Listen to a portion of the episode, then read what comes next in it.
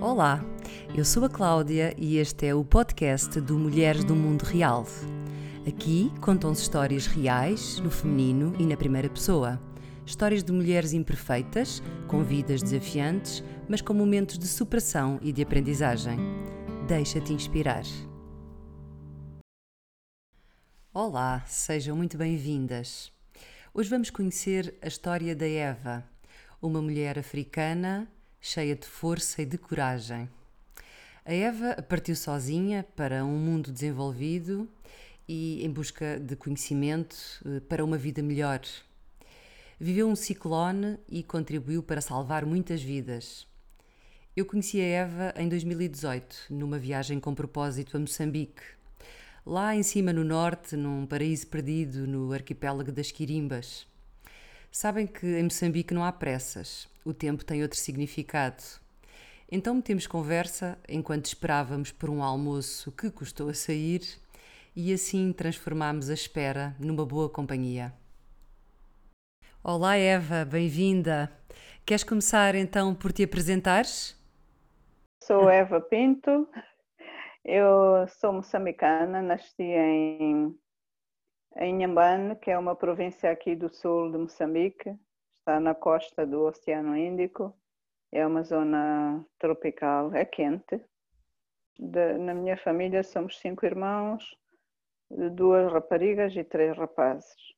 E eu fiquei internada num colégio católico em Nhambane e só ia ver os meus pais durante as férias. Eu completei quatro anos e o meu pai tirou-me da minha mãe e foi-me pôr no colégio. Foi difícil para a minha mãe, contam as pessoas que ela chorou muito quando, no dia em que eu tive que sair para o colégio, era pequenina. E pronto, então também eu perdi muito, de, aos quatro anos a gente ainda precisa do colo.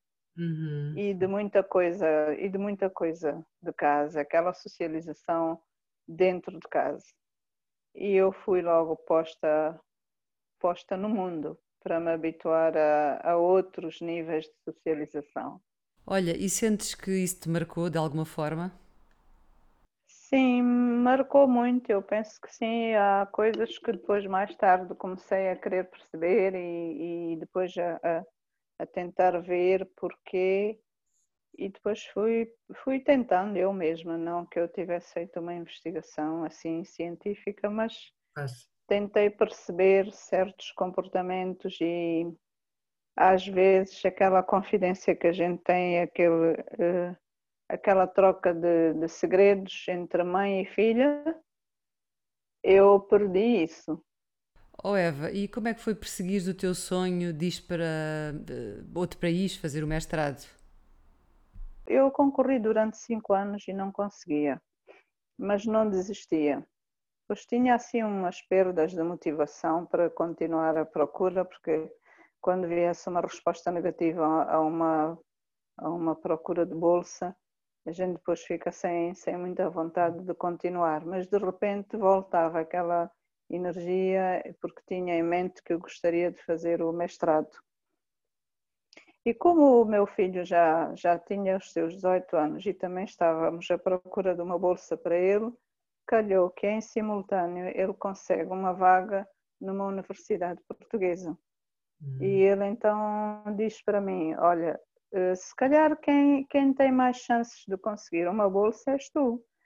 E eu disse: Bom, não posso ser tão egoísta, agora é a tua vez de estudar e eu já, já, já estudei, deixa-me dar-te a oportunidade de seres tu agora a conseguir a bolsa. E ele disse, mas sabes que eu sinto que se tu procurares, porque em todas as eh, embaixadas onde estivemos, há bolsas para mestrado. E quem, quem precisa de mestrado és tu. Eu estou à procura de licenciatura, mas nem todas dão licenciatura. Uhum. A maioria de, das embaixadas estavam a dar bolsas para licenciatura uh, baseadas em Moçambique.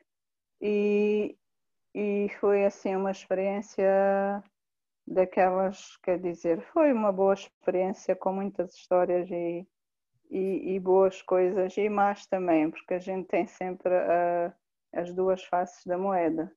Fui sozinha e estava com os colegas. Éramos 11 moçambicanos, okay. de 50 vagas para a África. Eh, nem toda a gente tem coragem para ir. Mas... Nem toda a gente tem coragem até para se inscrever, porque o processo de inscrição é tão desgastante que as pessoas desistem. A gente passa por eh, desafios grandes, porque a gente deixa saímos das nossas raízes, deixamos a família. Custa muito. Eh, na altura deixei a minha mãe, que chorou muito, nunca tinha visto a minha mãe a chorar por eu sair de viagem. E aí parecia que ela sentia que eu ia mesmo para muito longe. E custou muito. E depois, chegando à Austrália, era tudo novo.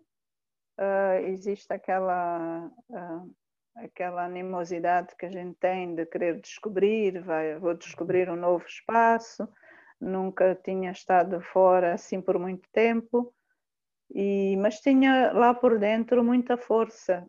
E dizia-me a mim própria, eu vou para um mundo onde eu tenho que absorver tudo tudo que houver de novo e que eu conseguir absorver, eu quero trazer. Eh, tanto ao nível académico como ao nível cultural e, e também a língua, que era uma das preocupações que eu já levava comigo. E tinha uma, uma amiga que ficamos amigas depois, porque ela é uma médica naturóloga e que fez vários treinamentos conosco quando eu estava no NIASA.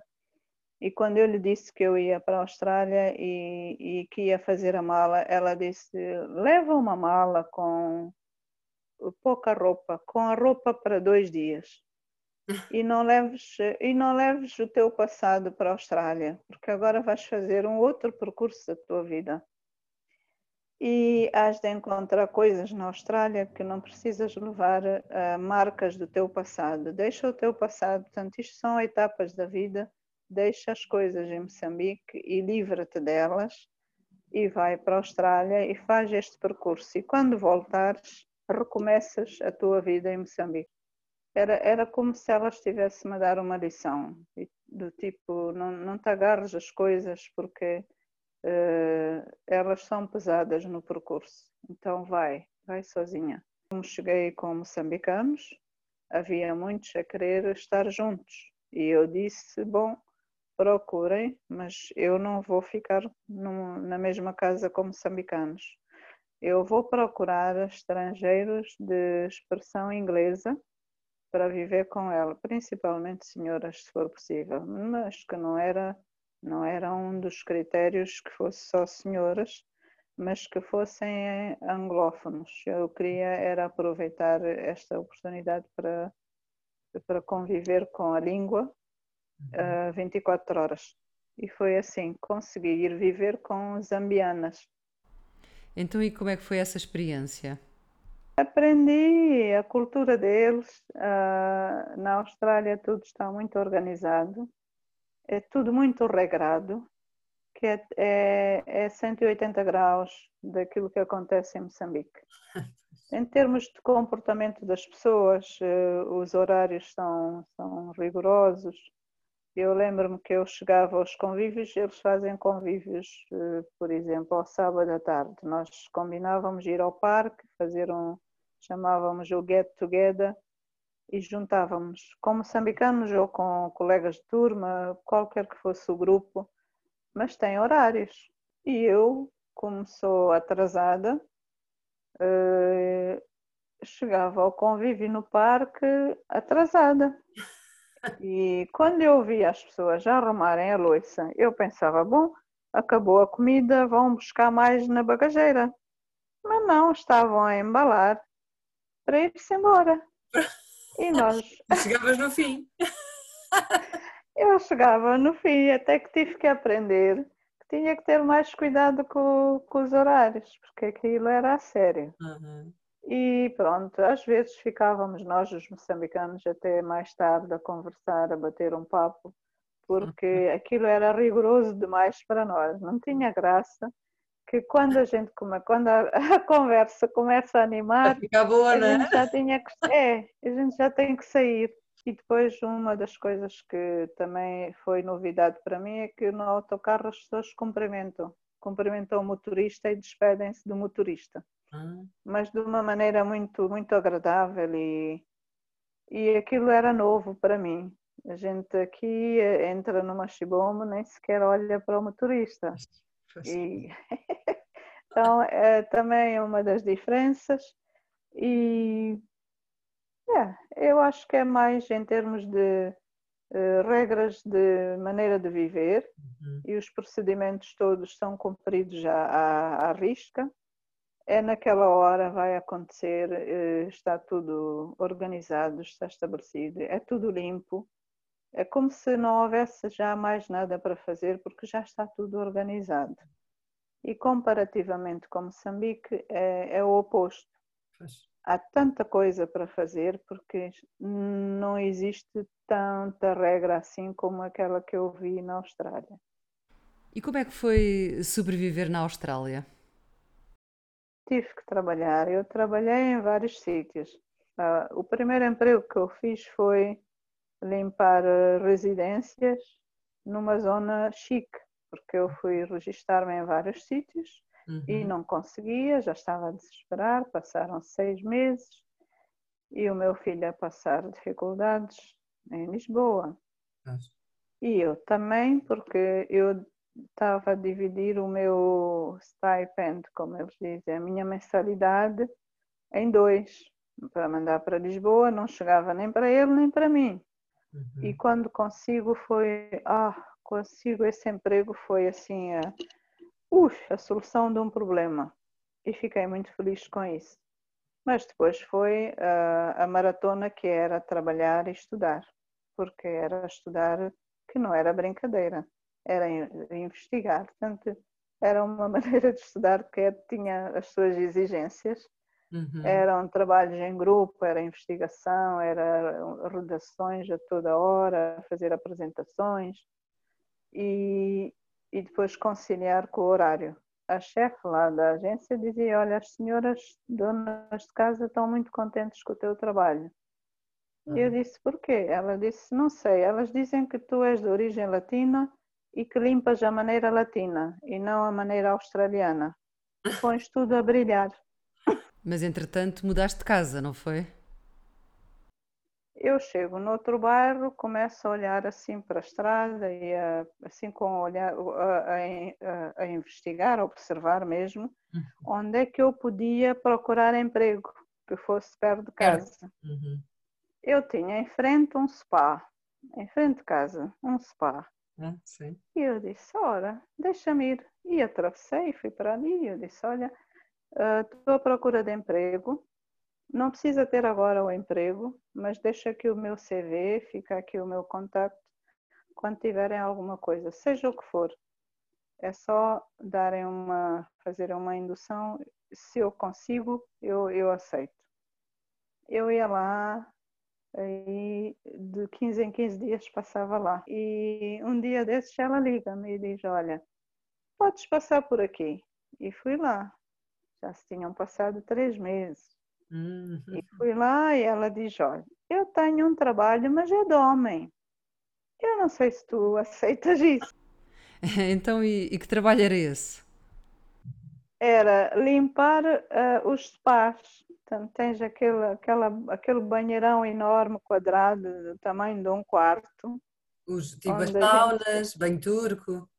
Exatamente, os banhos turcos e, eu tinha que limpar de manhãzinha porque na véspera as águas ficam cheias do óleo das massagens e fica tudo assim amarelado. E depois eu disse a ela, olha, eu, eu preciso mais dinheiro, se tu tiveres mais uma vaga numa outra posição uh, que eu possa fazer, diz-me.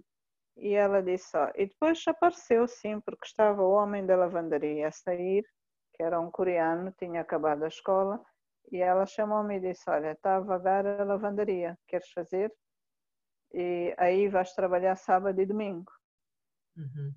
Eu disse: Puxa, isto caiu do céu, quer dizer, eu resolvi o meu problema de dinheiro e fui fazer. Portanto, aprendi a, a, a fazer tratamento de águas, a limpar o spa e a trabalhar a grande velocidade. Eu, eu como vinha com o ritmo muito de câmara lenta, sem pressas.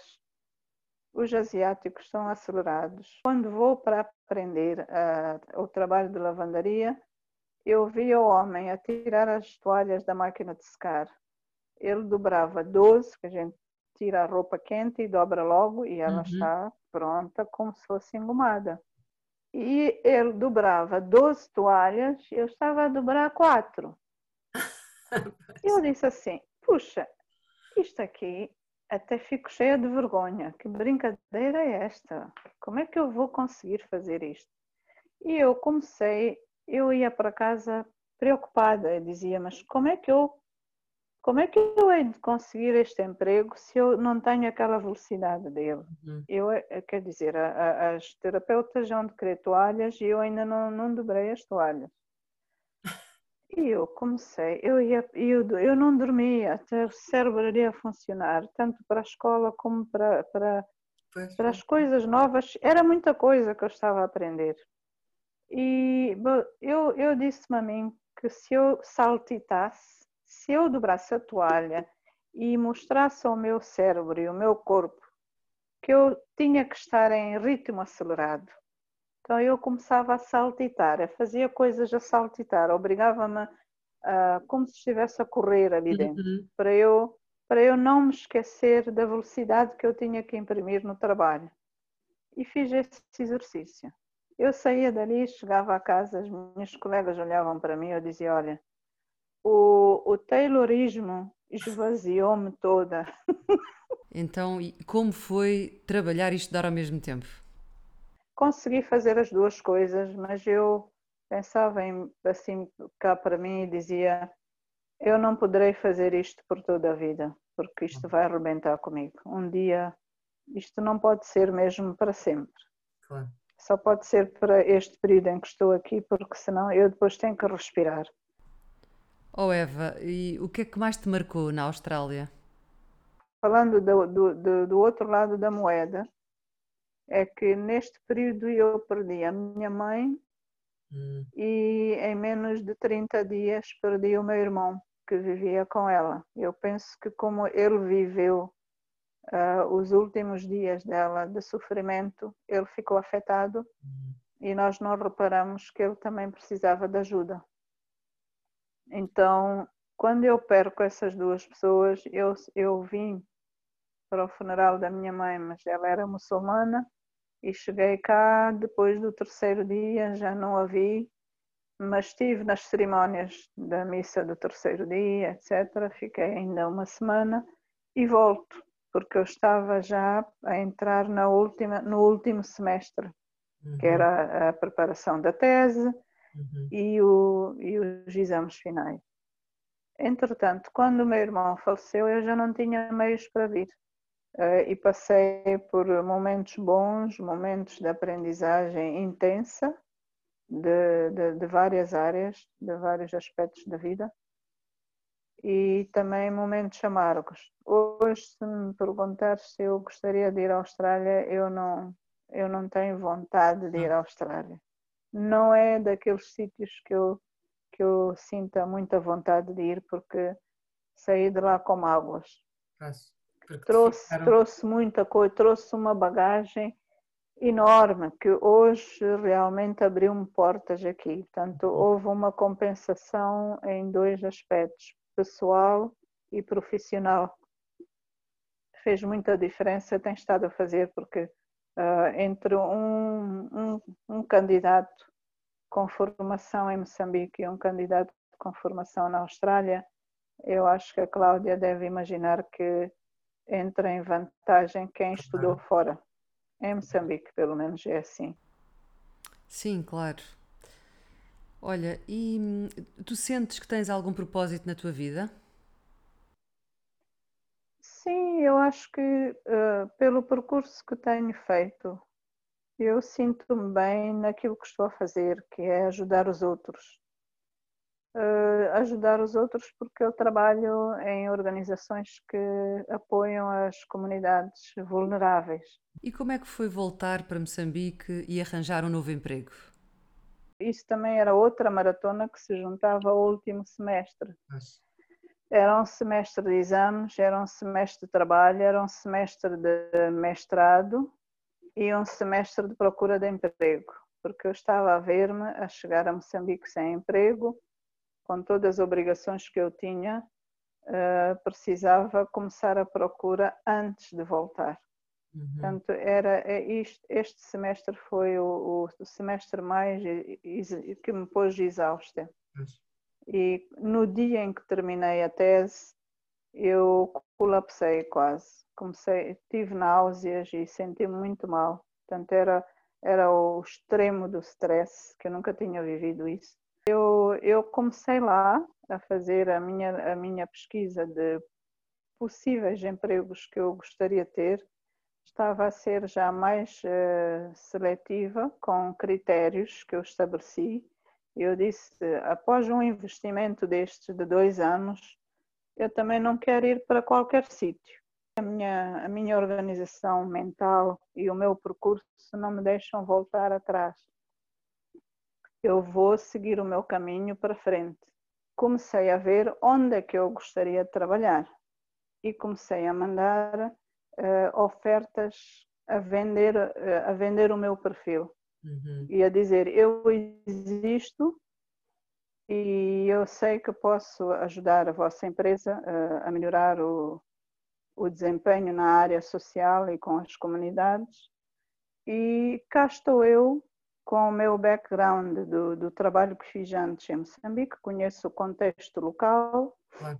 Estou na Austrália a conhecer, uh, a abrir o meu mundo e a, e a perspectiva de, de, de, de vida, de conhecimento e profissional, uhum. e depois trago comigo um diploma académico de mestrado em práticas de desenvolvimento com a componente uh, extrativa. O resultado é que de 30, 30 CVs que eu mandei e, e ofertas de emprego, só du, duas responderam e uma consegui uh, avançar até, até conseguir o contrato. E quem me ajudou a fazer a carta de cobertura foi a minha chefe do SPA, porque a minha ah. chefe do SPA era gestora do setor privado antes de entrar para a reforma. Hum. E ela disse: Eu vou te treinar para a tua entrevista. Vamos fazer simulações de entrevista até ficares pronta para teres esse emprego. Portanto, vais ter que trabalhar a tua máscara uhum. para estar à frente de um homem e um homem branco e um homem americano. Portanto, tens três coisas para lutar contra elas. És mulher. Vais ter que, que aprender a usar uma máscara até te impores. Quando já estiveres dentro, aí tu podes respirar fundo. Então, e qual é que foi o resultado dessa luta? Eu fui trabalhar para o, para o Departamento Social como coordenadora sénior de investimento social, que é uh, o departamento que lida com as comunidades afetadas pelo projeto. A construção da fábrica e a construção do acampamento, uhum. aí sim tem um impacto muito Isso. negativo uhum. na vida das pessoas porque retira-lhes o espaço delas. Elas têm que ser movidas para uma outra área construíram o, a aldeia de reassentamento, onde puseram estas famílias, mas foi um processo demorado. Olha, eh, eu sei que tu me querias contar uma história que te marcou muito. Que história foi essa? Pensei que fosse trazer aqui um tema, uma, um capítulo da minha história para te contar como é que eu sobrevivi no ciclone e como é que eu ajudei a salvar pessoas que estavam debaixo da água. Quando o ciclone chega, uh, começam os avisos, os alertas de, de, das meteorológicas globais e as nossas também, que o ciclone ia chegar em abril, uhum. depois do IDAI. O IDAI esteve em Sofala e afinal Sim. nós também íamos ter. Ora, o meu serviço tirou uma colega daqui, nós éramos dois, e pôs eh, na beira, porque a beira estava em situação de alarme e uhum. precisava de alguém com as competências dele. Ele vai para lá, eu fico aqui sozinha, continuo a gerir eh, as coisas acontecerem. Quando o ciclone Kenneth chega, no dia 25 de abril, Sim. E eu e a, experiência, quer dizer, nunca tinha tido, apenas tive uma de ciclone quando era pequenina em casa dos meus pais e aquilo, bom, era muito remoto para eu saber o que é, o que é estar debaixo de um ciclone. E a minha família ligou para mim e disse: Olha, vai haver aí um ciclone a sério. Se é igual àquele de Sofala, por favor, compra o bilhete e vem para Maputo. Não vais ficar aí, não fiques à espera até não haver voos, porque os voos vão ser cancelados. Portanto, apressa-te a comprar o bilhete e vens para aqui, porque senão estás aí sozinha e ficamos nós muito preocupados contigo. Quando me liga o meu filho também a dizer a mesma coisa, mãe, ainda estás aí, quando é que tu vens? Eu disse, olha, eu, infelizmente eu nem hei de vir, eu vou mesmo ficar aqui porque uh, o tipo de trabalho que eu abracei é de ir aos sítios onde as pessoas mais precisam, pois quando as pessoas mais precisarem no ciclone e depois do ciclone, eu não posso ser a cobarde que uh, abandonou o navio. Eu hei de estar aqui para receber as equipas de colegas de fora que vierem. Se eu não estiver, estiver em Maputo, que figura faço eu como humanitária? Portanto, não vou sair eu vou viver o ciclone aqui. Eu acho que hei de, hei de sair de casa, porque eu estou na Marginal, e hei de ir para a casa de uma amiga que está na Cidade Baixa, que é mais protegida. E a diretora do INAM, que é do Instituto de, de Meteorologia, ela dizia sempre: olha, depois do terceiro dia do ciclone vem o pior. Não fiquem descansados, que o ciclone tenha acabado e que a tempestade parou o que vem a, a, seguir, portanto, isto é um casal, ou são irmãos, ou é marido e mulher. Primeiro é o vento do ciclone, com uhum. chuvas, e depois acalma e engana, mas o que vem depois do terceiro dia é muito pior, porque é uma chuva torrencial uhum. e, e que traz inundações e arrasta tudo. No terceiro dia, o céu abriu, Vimos a praia pela primeira vez, eu saio da baixa e volto para a minha casa. Começa a trovoada. Os relâmpagos não deixavam de acender, porque aquilo era permanente. A casa ficava iluminada e não parava. Hum. E começou a chover. Eu disse: aqui está a irmã do ciclone. Começo a receber chamadas de, de colegas das ONGs parceiras a dizerem: Olha, estamos com a água a subir, já está nos ombros, ao nível dos ombros. E eu tinha estado na véspera no aeroporto, fomos esperar um colega e vimos a brigada brasileira que chegou de uh, trabalhadores da, dos bombeiros brasileiros que o governo brasileiro ofereceu a Moçambique para fazer salvamento em Sofala. E a embaixada mandou-os também para Pemba para vir ajudar uh, depois do Kenneth. Uhum. Eles estavam aqui, mas não tinham meios. Precisavam de um barco, pelo menos um, e precisavam de transporte. As casas estavam inundadas e, e as pessoas aflitas a subirem para os tetos e para as árvores. E o, eu depois liguei para um colega que estava no hotel onde estavam os brasileiros e eu disse: Olha, os brasileiros estão aí? Ele disse: Sim. Eu disse: Olha, precisamos de ajuda. Há famílias que já estão com água até os ombros, atrás do vosso hotel. Sim. Portanto, o bairro que está nas traseiras. E ele diz assim: Ah, ele está aqui, mas olha, eu vou te dar o WhatsApp dele. Passou-me o WhatsApp e eu disse: Olha, comandante, há famílias que estão a ficar eh, sem, quer dizer, que estão aflitas, estão debaixo da água. O senhor pode salvar essas pessoas? Ele disse: Olha, eu posso salvar se tu me ajudares. E eu, o que é que precisa? Preciso de um carro, preciso de um barco. Conseguem o barco, o barco é posto no nosso carro e é levado até o bairro onde era preciso um dos bairros, porque já nem era só um, eram muitos bairros debaixo da água. Uhum. Mas eles vão para os sítios críticos, mergulham e vão trazendo as crianças, as mulheres, até o barco, depois o barco leva para a estrada e vão tirando as pessoas dos tetos, das árvores e vão trazendo. Portanto, e depois ainda foram à lixeira e desenterraram pessoas e trouxeram elas cá para fora. E, e quando, quando eu vejo as fotos, e, e naquela altura eu nem percebia que eu tinha contribuído para que aquilo acontecesse, para que aquelas pessoas fossem salvas. Sim. Mas um ano depois é que eu me lembro, ainda falei com a nossa representante quando esteve cá, e ela diz assim: Como é que tu nunca me contaste essa história? Isso é uma história, é uma super história. E eu disse: Eu nem sabia que era história, porque eu vivi.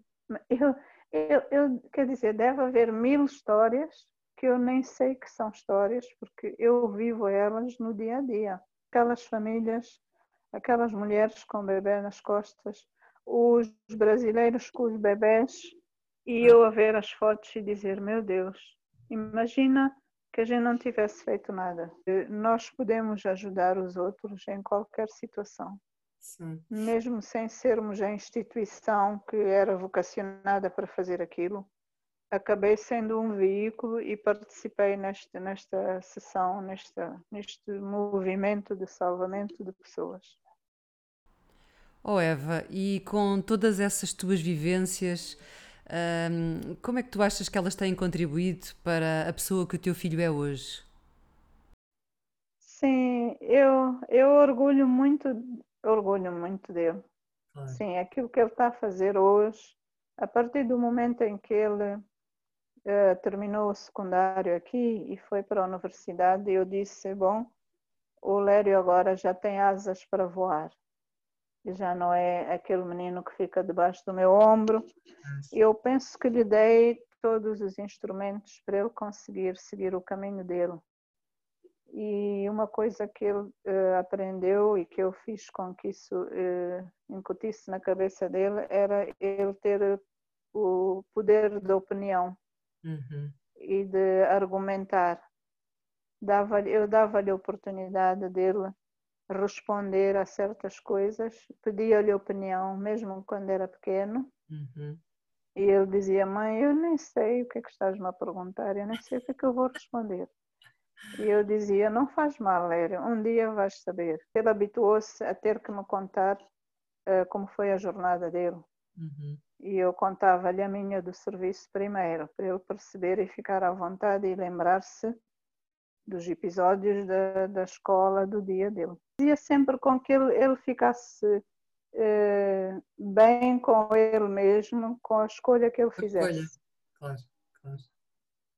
Sim, e eu acho que isso ajuda, ajudou-lhe muito a estar longe, sozinho, Uh, e não ter que me ligar a toda hora, mãe, o que é que eu escolho? Mãe, o que é que uhum. eu como? Mãe, o que. Estás a ver? Então, uhum. deu-lhe uma certa independência. E depois do teu percurso, que mensagem gostavas de deixar para as outras mulheres que te ouvem? Em relação às outras mulheres, que eu acho que há muitas mulheres cheias de coragem, sim, mas para aquelas que de vez em quando lhes faltar essa coragem, porque o percurso não é fácil é preciso lembrar que se nós chegamos onde já estamos é porque temos muita coragem e muita força por dentro e que vale a pena continuarmos, porque para frente é o caminho. E não há nenhum percurso fácil.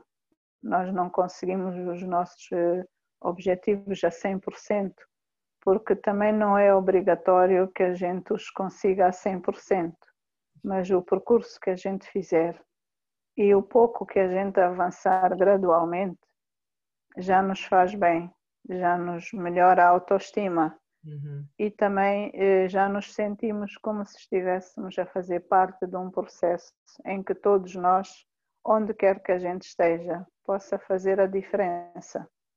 Porque eu não posso estar a pensar, por exemplo, eu vim da Austrália e eu só vou fazer a diferença se eu for para uma posição de chefia nós fazemos a diferença onde quer que seja. Mesmo se estivermos em cima de uma ponte e virmos a ponte desabar, nós fazemos a diferença se nós segurarmos o braço de uma criança e não deixá-la ir com a corrente do rio. Portanto, não precisamos estar no gabinete uhum. e termos os nossos galões de chefia para fazermos mudar o mundo, para trazer mudanças, qualquer que seja.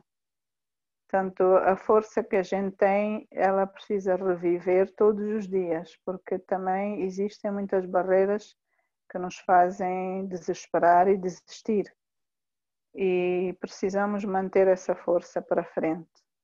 E nunca sentirmos-nos inúteis, porque tudo que nós podemos fazer para ajudar o outro vai nos dar um, uma alegria interior. E uma das coisas que a gente pode conseguir uh, neste percurso é não ter medo de pedir, não ter medo de perguntar e não ter medo de pedir ajuda, precisamente para a gente conseguir o que a gente pretende. Ninguém vai saber que eu estou à procura de uma bolsa de estudos se eu não disser às pessoas que estou à procura. Exato. E ninguém vai saber que eu estou à procura de um emprego se eu não passar a palavra às pessoas à minha volta. Portanto, temos que manifestar. Durante o percurso, temos sempre que pedir ajuda. E, e a gente há de encontrar. E se falarmos em sonhos, que sonhos tens ainda para a tua vida? Eh, eu queria, queria valorizar mais os momentos uh, que a gente às vezes eu vivi muito no ambiente ou no, com a mentalidade de reclamar e de, uh, de ver as coisas só do lado que está mal. Uhum. E agora estou a fazer um exercício de apreciar, apreciar melhor as coisas, porque há tanta coisa boa também que acontece e que a gente não tem tempo de apreciar as coisas boas e fica ali amarrada às mágoas e as dificuldades, e a gente esquece que eh, lado a lado estão muitas coisas boas. Uhum. Portanto, a, a, a, moeda sempre funciona como um bom exemplo. Uhum. Temos sempre as duas faces. Sempre que a gente tem desafios, do outro lado existem também coisas boas que vale a pena olhar para elas. Então é um exercício que eu estou a tentar fazer agora de não entrar em pânico com as dificuldades que a gente atravessa e tentar aprender a apreciar mais a vida e a respeitar os outros também. Que bom, Eva, teres consciência disso. Olha, e gostava então de te agradecer o teu testemunho, toda esta história e esta conversa tão agradável e tão inspiradora para outras mulheres. Está bem, Cláudia. Obrigado um por este momento, porque acho que eu própria voltei a, a, rever a minha história, que a gente não se lembra todos os dias. Exato. Mas enquanto falávamos, foi fluindo. Foi, foi fluindo. Eu não precisei lembrar-me nem, nem procurar. Pois não. Era tanta coisa. É. Foi muito bom, Eva. Obrigado. Até à próxima. Beijinho grande. Obrigada por estares desse lado e por ouvires as nossas histórias. Segue-nos em mulheresdomundoreal.wordpress.com e também nas redes sociais. Faz os teus comentários e partilha com as mulheres da tua vida. Continua a inspirar-te.